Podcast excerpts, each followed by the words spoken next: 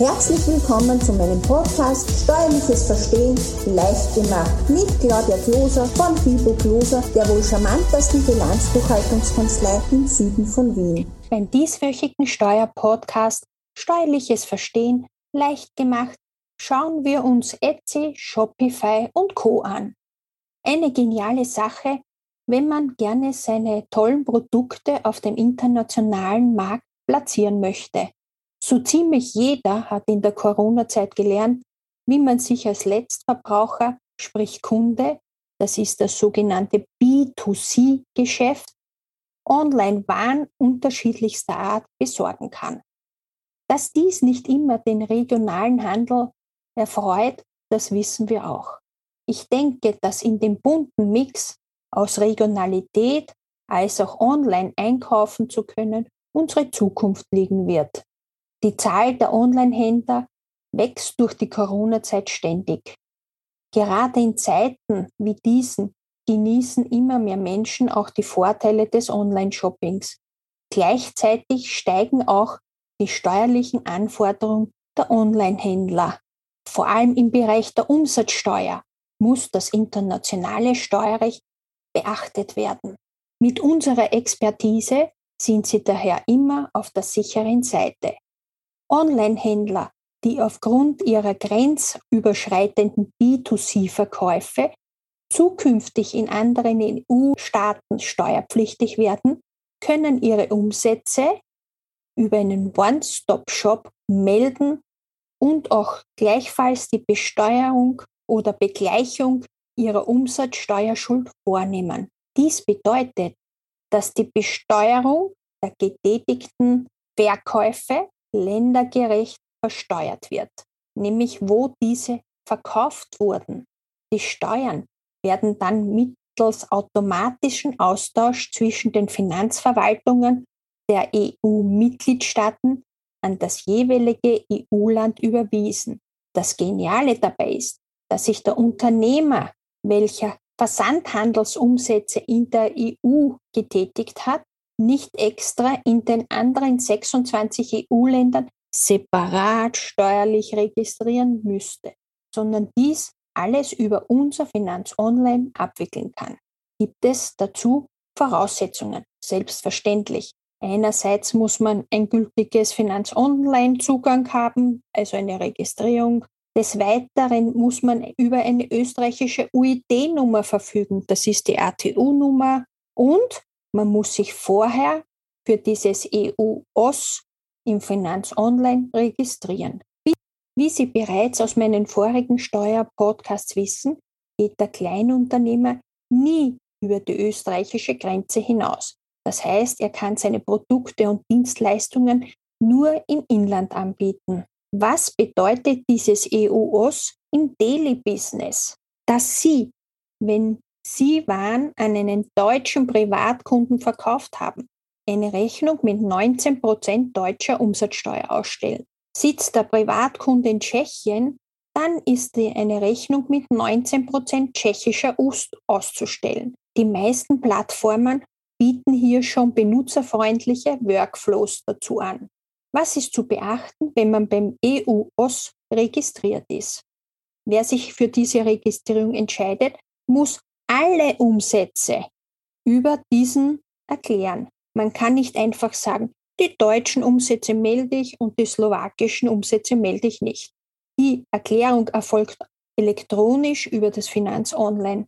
Als Erklärungszeitraum gilt das Quartal. Das Unternehmen hat sich nach Ablauf des Quartals einen Monat Zeit, die Erklärung abzugeben und die Steuer zu bezahlen.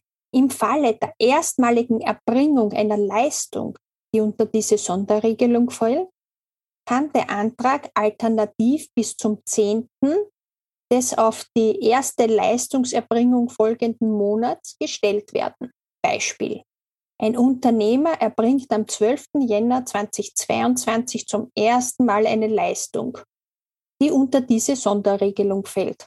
Das Unternehmen kann daher den Antrag auf Registrierung bis spätestens 10. Februar 2022 abgeben, damit es den EU-OS ab dem Datum der ersten Leistungserbringung nutzen kann.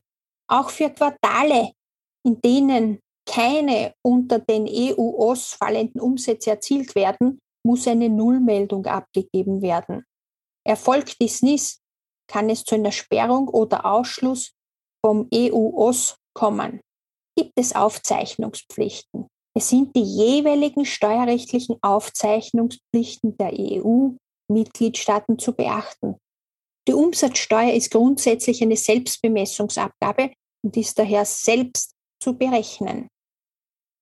Für die Steuererklärung über den EU-OS sind geeignete Aufzeichnungen bezüglich der Umsätze in den EU-Ländern zu führen.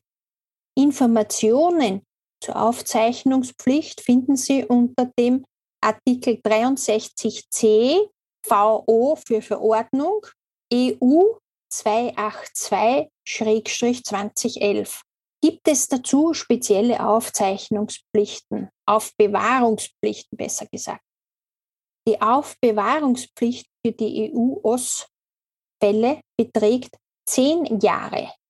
Sie wissen ja, die österreichischen Aufbewahrungspflichten betragen sieben volle Jahre. Wie komme ich zu den anwendbaren Steuersätzen in der EU? Geben Sie doch einfach in Dr. Google und Co. die Worte Steuersätze EU WKO ein und schon haben Sie alle sieben Business-Zwetschgen hübsch beieinander. Wie ist bei Entgeltminderungen vorzugehen? Entgeltminderungen, welche durch nachträglich gewährte Rabatte, Skonte oder wegen Uneinbringlichkeit können als Korrekturmeldung bis zu drei Jahre nach erbrachter Lieferung oder Leistung im EU-OS gemeldet werden und von der für die jeweiligen Bestimmungsländer zu erbringenden Steuerschuld abgezogen werden. Solche Negativmeldungen sind immer bestimmungslandspezifisch durchzuführen.